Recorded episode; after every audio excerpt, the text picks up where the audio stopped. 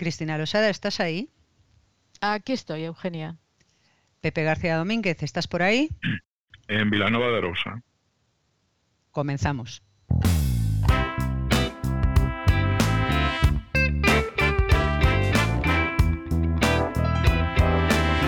El Búho, con Eugenia Gallo, Cristina Losada y Pepe García Domínguez.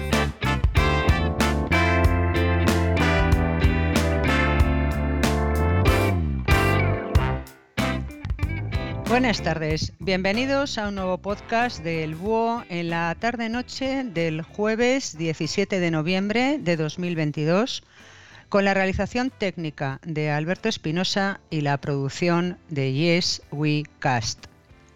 El pasado viernes 11 de noviembre, el PSOE y Unidas Podemos han presentado en el Congreso una proposición de ley encaminada a eliminar el delito de sedición actualmente tipificado y castigado con penas de entre 10 y 15 años de privación de libertad y de inhabilitación cuando su autor sea una autoridad pública y sustituirlo por un nuevo tipo penal de desórdenes públicos agravados sancionado con penas privativas de libertad de 3 y 5, a 5 años y de entre 6 y 8 de inhabilitación. Hay que recordar que la sedición es un delito contra el orden público, lo que, entre otras cosas, lo diferencia de la rebelión, que es un delito contra el orden constitucional. Y en base al delito de sedición, fueron juzgados y condenados en 2019 en el denominado juicio del proceso destacados representantes políticos catalanes que en junio de 2021 fueron indultados por el gobierno presidido por Pedro Sánchez, lo que supuso la condonación de las penas de cárcel, pero no las de inhabilitación. Además, aún están pendientes de enjuiciamiento el expresidente Puigdemont y otros consejeros de su gobierno que huyeron y se establecieron en el extranjero a finales de octubre de 2017 y para los que la reforma del delito de sedición supondría ser juzgados con arreglo a la nueva normativa. Con todo, conviene recordar que Junqueras, Turul, Romeva y Basa fueron condenados también por un delito de malversación, sobre el que en los últimos días diversos dirigentes políticos de Esquerra Republicana de Cataluña han propuesto al Gobierno que también sea modificado en su actual regulación. Un cambio legislativo que, de producirse, curiosamente también podría beneficiar a políticos del PSOE y del PP. El delito de malversación fue reformado ya en 2015 durante el mandato de Mariano Rajoy para, según se decía en su preámbulo, reforzar la punición de los llamados delitos de corrupción. Una reforma que se aprobó con los votos a favor del PP, pero los votos en contra del PSOE, Unidas Podemos y otros grupos parlamentarios. A día de hoy ha sido Unidas Podemos quien se ha mostrado favorable a la propuesta planteada por Esquerra Republicana de Cataluña de modificación del delito de malversación, para que se establezcan diferentes penas según que haya o no enriquecimiento personal.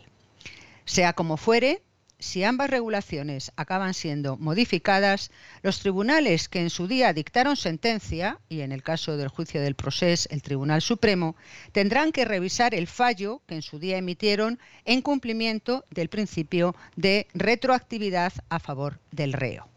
Bueno, como veis, Cristina Pepe, me he limitado a hacer bueno, un pequeño resumen ¿no? de, la, de la situación, pero no he hecho mención, porque creo que eso ya es, entra dentro del análisis político al que vosotros os dedicáis, de los distintos argumentos que se han esgrimido por parte de los distintos representantes políticos a favor de estas modificaciones legislativas.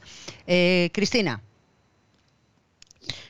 Eh, ¿qué quieres que entre en los, los argumentos? claro, es pues, decir, yo, yo expongo la parte jurídica, por decirlo de alguna manera, ¿vale? yo creo que el análisis de, bueno, pues de la cuestión jurídica no viene al caso, pero sí podríais comentar o analizar, bueno, pues un poco eh, por qué ahora, qué argumentos están dando, si son argumentos sólidos o no lo son, y qué efectos eh, políticos puede tener que se lleve a cabo o no se lleve a cabo esta reforma, es decir, todo lo que vosotros habitualmente hacéis, que es analizarlo desde el punto de vista político. Por tanto, empieza por donde quieras, Cristina. Eh, bueno, voy a empezar diciendo que yo eh, era a lo mejor la única en España que pensaba que no lo iban a hacer. Eh, y pensaba que no lo iban a hacer porque me parecía que era suficiente desde la perspectiva del gobierno y en particular del Partido Socialista, estoy hablando, no desde la perspectiva, desde otra, estoy hablando desde su propio punto de vista. Es decir, mantener la promesa de hacerlo servía para ir tirando, eh, y desde luego iba a servir para que Esquerra Republicana aprobara los presupuestos o diera su voto a favor de los presupuestos o en todo caso no torpedeara la aprobación de los presupuestos por, una razón, porque eh, Esquerra eh, no tiene o no, no puede, no puede políticamente echar abajo al gobierno bueno, lo, es verdad que lo hizo, lo hizo. Yo creo que lo hizo en el primer gobierno Sánchez, el que salió de la moción de censura de 2018, se montó un gobierno, eh, Pedro Sánchez hizo, eh, formó gobierno y ese gobierno efectivamente eh, tuvo que, fin, disolver cámaras y convocar elecciones precisamente porque Esquerra Republicana se unió, a, unió su voto a quienes eh, rechazaron los presupuestos y entonces, bueno, hubo que hacer aquello. Eh, es decir, hubo que disolver y convocar. Pero desde luego la situación ahora es muy diferente con unas encuestas que están dando eh, una victoria bastante plausible, más o menos holgada o no, pero un avance del Partido Popular eh, que posiblemente con Vox conseguirían una mayoría absoluta en el Congreso. Bueno, en estas condiciones, desde luego, eh, provocar un adelanto electoral es eh, de nuevo jugar a la ruleta rusa, ¿no? es cierto que Esquerra no se sabe lo que puede hacer, hay un grado de incertidumbre ahí en sus decisiones, pero lo lógico y, en fin, y lo, fin, lo que más conviene a sus intereses, desde luego, era continuar, es decir, asegurar una continuidad del gobierno hasta que esta situación, bueno, eh, cambie o hasta que ya no haya más remedio ¿no? que convocar elecciones. Pero desde luego un adelanto electoral ahora parecería una especie de, locura y de suicidio eh, para, para, para en fin, para, todos los que apoyan al gobierno y para el propio gobierno. De modo que yo pensaba que en el Partido Socialista, con un mero cálculo de este tipo, dirían, mira, con la promesa de simplemente lo haremos, lo haremos. Ahora no, pero un poquito más adelante, este no es el momento, pero pues podrían seguir tirando unos meses, que es, es lo que hace falta en estos casos. Y sin embargo, lo han hecho. Entonces, a ver, yo creo que las justificaciones eh, que se han dado, que son fundamentalmente dos, eh, no responden a la realidad, ninguna de ellas. Eh, yo solo voy a comentar una para no alargarme y es la de que había que homologarnos a Europa que es la, además la, justificación, recordaréis que eh, primero esgrimieron desde el gobierno, ¿no? cuando estaba todavía el anterior, un anterior ministro de Justicia, Juan Carlos Campos, eh, dijo esto, no, no, es que tenemos que homologarnos a Europa. Bueno, eh, yo recordaba en un artículo reciente, pues un artículo de Teresa Freises, que es catedrática de Derecho Constitucional, y que escribía sobre este asunto en el diario, en el periódico digital El Imparcial, y que, bueno, el resumen es eh, en la comparativa que estaba haciendo el gobierno para decir las penas son más bajas en otros lugares de Europa, el promedio europeo son penas más bajas, pues es que eh, había un defecto de base en esa comparativa y es que se estaban comparando cosas diferentes. Es decir, que, bueno, que se estaban comparando eh, delitos que son de más desórdenes públicos con lo que aquí entraña el, delito de sedición, porque el delito de sedición, aparte, eh, creo recordar, Eugenia, eh, me corregirás, que, eh, que, también es impedir por la fuerza, impedir por el cumplimiento de resoluciones judiciales.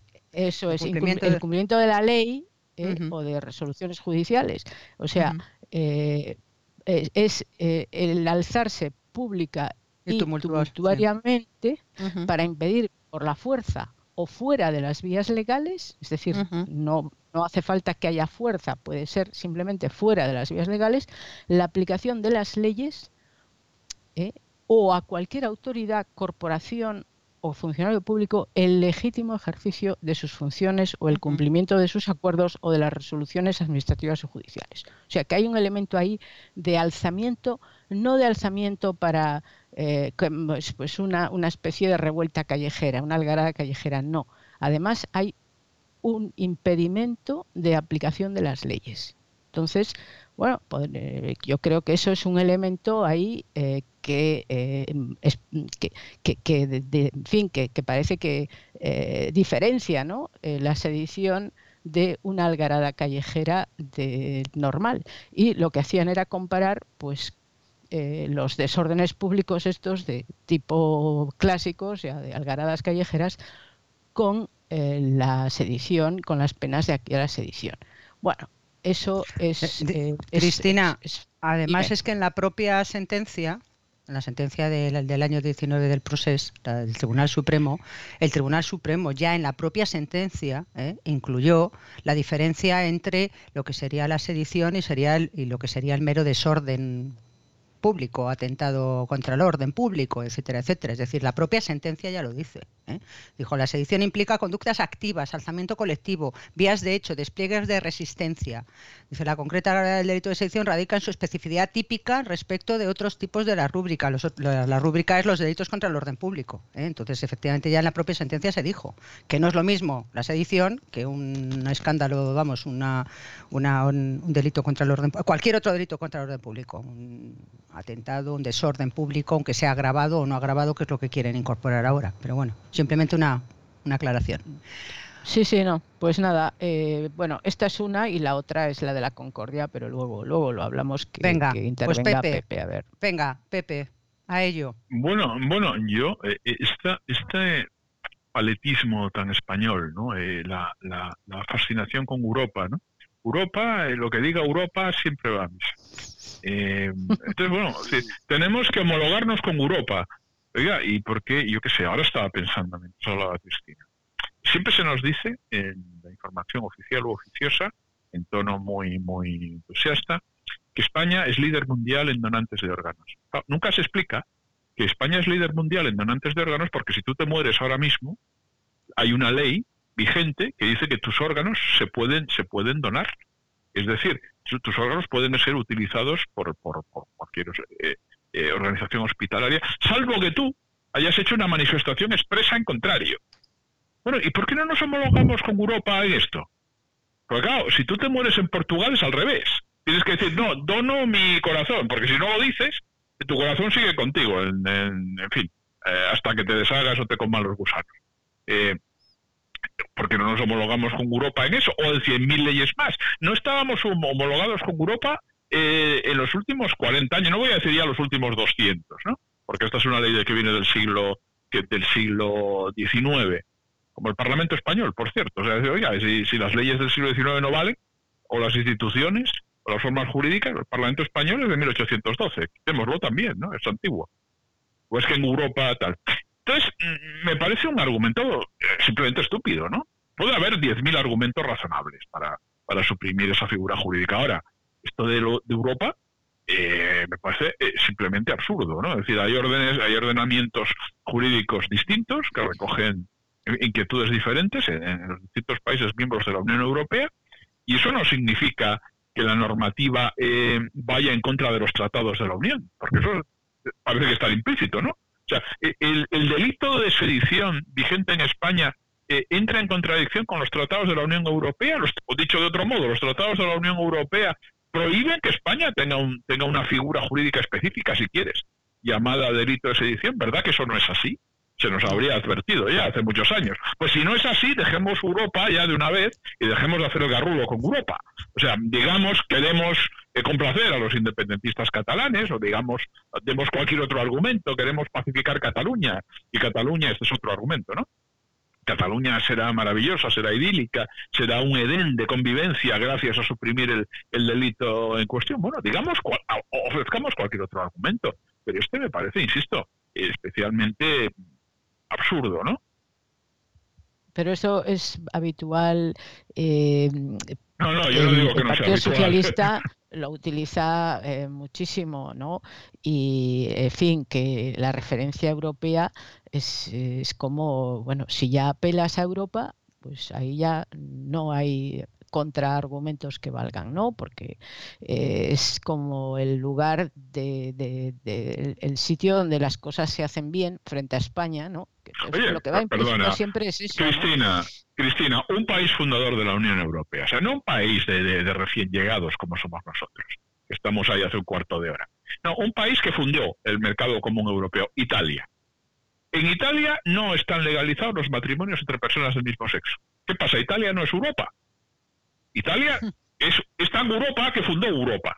Entonces, oye, homologuémonos con Italia en eso. Se prohíbe en España el matrimonio homosexual o entre lesbianas. ¿Verdad que eso nos parecería demencial completamente? Es ¿qué, dice usted, no? Bueno, oiga, pues yo estoy hablando de Europa también.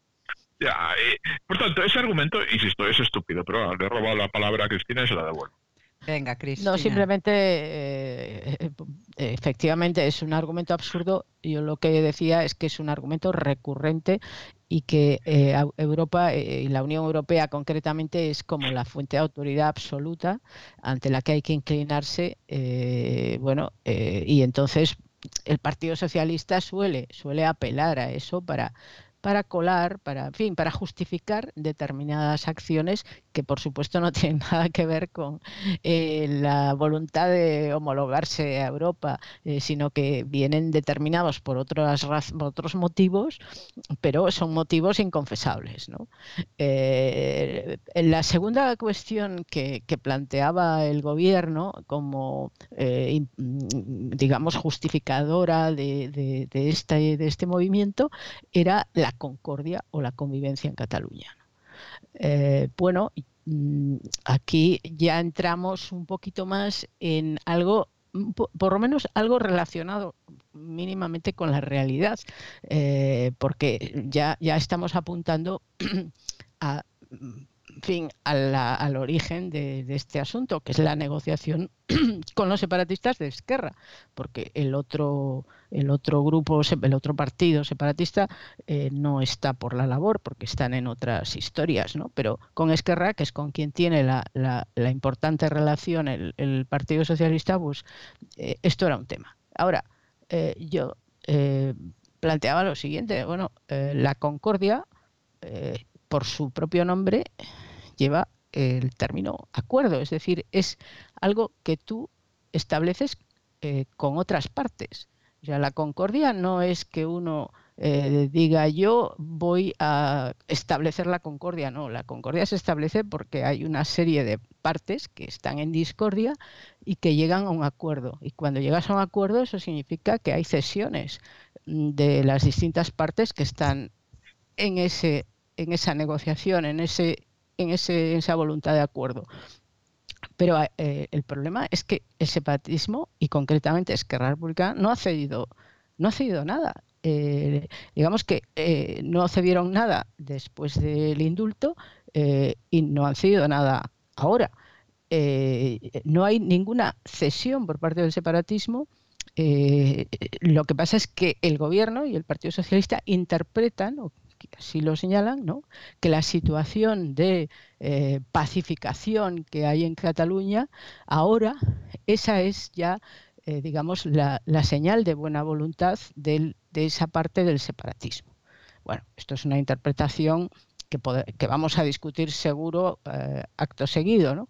pero yo aceptaría el argumento de la concordia eh, si hubiera habido una cesión por parte del separatismo. Y esa cesión no puede ser otra más que que el separatismo acepte una serie de principios de convivencia básicas, empezando por uno, que es, mire, nosotros aceptamos, eh, nosotros somos independentistas y queremos la independencia, pero lo vamos a perseguir ese fin a través de las vías legales, que es la reforma de la Constitución.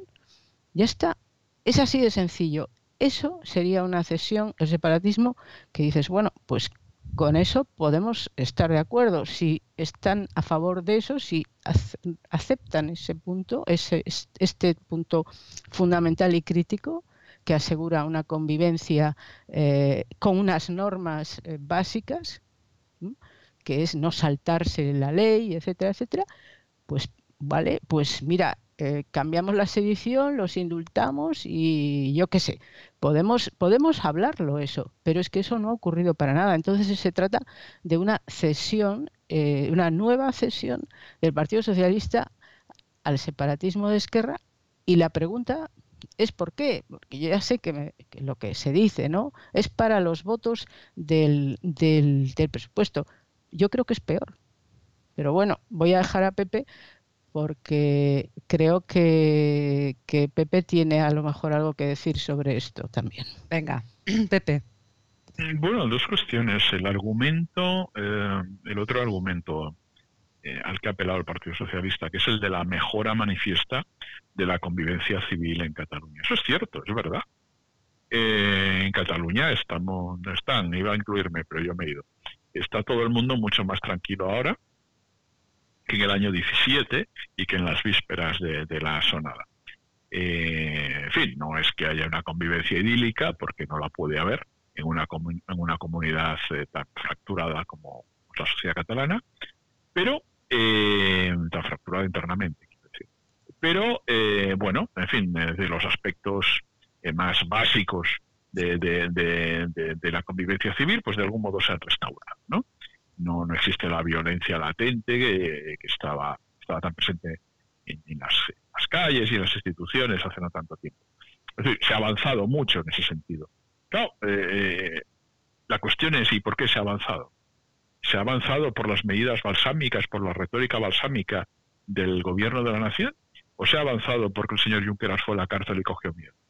¿No? Es que, es que mm, yo ya sé, yo estudio estadística, ya sé que correlación no es sinónimo de causalidad pero curiosamente, pero puede serlo, eh, no lo es, pero no necesariamente lo es, eh, pero puede serlo. Y, se da la correlación singular de que eh, a partir del instante procesal en que los líderes independentistas entran en la cárcel, es decir, cae sobre ellos el peso de la ley, con todas sus consecuencias tan desagradables, consecuencias carcelarias, en ese momento empiezan a tranquilizarse no solo los líderes, sino también las bases eh, sometidas a la, disciplina de sus caudillos. Y poco a poco eh, va teniendo un efecto balsámico eh, manifiesto el, hecho de que estén encarcelados estos señores. Bien, ha sido, vuelvo a hacer la pregunta retórica, ¿ha sido el discurso buenista del presidente del gobierno o ha sido la cárcel lo que los ha tranquilizado? Discursos buenistas hemos tenido muchas veces, durante muchísimos años. El, el anterior gobierno, el gobierno del Partido Popular, también ejercía una retórica buenista, ¿recordáis? Como ¿Recordáis los discursos de la vicepresidenta? Es decir, ¿recordáis aquellos abrazos cariñosos que se daba con el señor Junqueras? Tranquilizó al señor Junqueras, no, el señor Junqueras dio su golpe de Estado, pese a, pese a, lo bien que, lo trataba la vicepresidenta. Ahora, cuando lo metieron en la cárcel, eh, insisto, hubo, tuvo un efecto, en fin, eh, catártico, ¿no? No, pedagógico y catártico. Por tanto, bueno, esto de la cárcel, además, pues pensar, oye, ¿y esto funciona? Claro, por eso hace dos mil años que hay cárceles. ¿Por qué llevan en todas, muchos siglos metiendo a gente en la cárcel? Porque funciona. Si no, habría desaparecido esa institución. Lo que pasa es que es una institución que funciona, porque el miedo funciona y la coerción funciona. La coerción legítima es la definición del Estado, ¿no? El ejercicio legítimo de la violencia. Legítimo de la pues es, de la fuerza, de la violencia legítima. Oh, pues es eso. Es eso, eso es lo que ha funcionado. Y eso es lo que ha calmado a los separatistas. Y si hubiesen estado más tiempo en la cárcel, estarían más, muchísimo más tranquilos ahora. Es un efecto sedante que está en función de la cantidad de tiempo que pasas en un sitio muy desagradable, ¿no? Porque, porque no es una cátedra de Harvard, el tipo de gente que te encuentras ahí dentro, en el patio de las cárceles. Por tanto, lo que ha funcionado es eso. Y eso ha mejorado muchísimo la convivencia. Por tanto, eh, tenemos que, en fin, tenemos que aplaudir a instituciones penitenciarias como un factor de paz, de convivencia, de progreso, de diálogo y de integración y de interculturalidad. Premio, Nobel de la Paz, Premio Nobel de la Paz. No, no, yo no. Vamos, yo creo, yo creo que el PSOE se hace trampas eh, en el solitario y yo creo que es, eh, es que es difícil no, eh, no pensar que, que, que, nos, que son conscientes de ello, ¿no? O sea, es decir, ¿por qué baja el suflé independentista? Pues es que es ley de vida, es decir, es, eh, el fracaso, es, eh, lo intentan, eh, en fin, montan todo aquello, el, referéndum, las manifestaciones, ya no hablo del proceso previo de los cinco años con Artur Mas y todo, todo aquello, sino ya el, final, ¿no? El, el, momento ya culminante y, en que proclaman la República de tres segundos y medio, eh, bueno, ya no saben qué hacer, ya están, ya, ya hacen todo tipo de, fin, de, incluso de estafas ¿no? a, sus propios seguidores, eh, pero eh, bueno, eso lo hacen todo eso, eso eh, produce una respuesta del Estado, por un lado, el envío de fuerzas de seguridad tan criticadas eh, fue fundamental. Por otro, el, bueno, la, judicialización igualmente criticada, pero vamos a ver, es que se han cometido delitos o no se han cometido delitos. Ahora el PSOE está desautorizando aquella respuesta del Estado porque está prácticamente diciendo no, no solo les quitamos las penas a través del indulto, las penas de cárcel, o se las reducimos, sino que además eliminamos el mismo delito que cometieron. Eliminamos el delito, es decir, es una desautorización, yo creo, en toda regla de la respuesta del Estado a un intento de ruptura del orden constitucional y de la integridad territorial. Y es también, de paso, no hay que olvidar, una desautorización eh, de la reacción de todos aquellos eh, catalanes no separatistas que durante todas aquellas semanas estuvieron de un modo o de otro defendiendo el orden constitucional y la nación española frente a los que querían quebrar todo esto. De modo que eh, yo creo que es eh, en ese aspecto es devastador lo que hace con la sedición, porque, por ejemplo, el indulto, el indulto es un perdón. Todos sabemos que, bueno, eh, yo estuve en contra de esos indultos.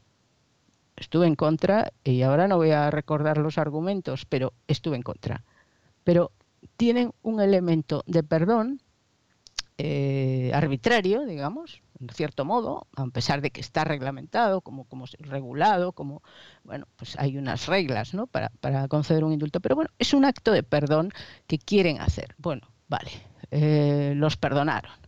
Pero una cosa es perdonar y otra es ya eh, decir, no, mira, es que, eh, porque el perdón no, significa que tú digas, claro, no cometisteis nada malo, pero es, os perdonamos lo malo que hicisteis pero es que eliminar la sedición significa es que no cometisteis nada. delito. Claro, Efectivamente. Mm. Bueno, bueno, si os parece, mm, vamos después a profundizar un poco más en estas, en estas cuestiones, pero por ahora vamos a dejarlo aquí y vamos a recordar, como siempre, a nuestros oyentes que para poder acceder a las segundas partes del búho eh, tienen que ser mecenas. Y por tanto, Cristina nos explica, como siempre, cómo podemos hacernos mecenas del búho. Bueno, pues para hacernos menciones del búho vamos a la plataforma iBox donde colgamos estos podcasts. Allí en la página que corresponde al búho verán un botón que pone apoyar. Clican ahí o clican en cualquier segunda parte de un podcast. Conviene registrarse en la plataforma iBox con un nombre de usuario y hay que disponer de una tarjeta de crédito débito o de una cuenta PayPal. Y uno se puede hacer mecenas desde 1,49 euro al mes hasta los 50 euros al mes. Y la segunda vía o la otra vía para hacerse mecenas del búho es a través de Apple Podcast, donde uno se puede hacer mecenas desde 1,99 euro al mes hasta los 50 euros al mes. De modo que, Eugenia, vamos a invitar, como siempre, a nuestros oyentes a que se hagan mecenas, porque gracias a su apoyo podemos seguir grabando estos podcasts. Efectivamente, pues esa invitación queda, queda realizada. Y hasta aquí la primera parte del podcast del búho de hoy.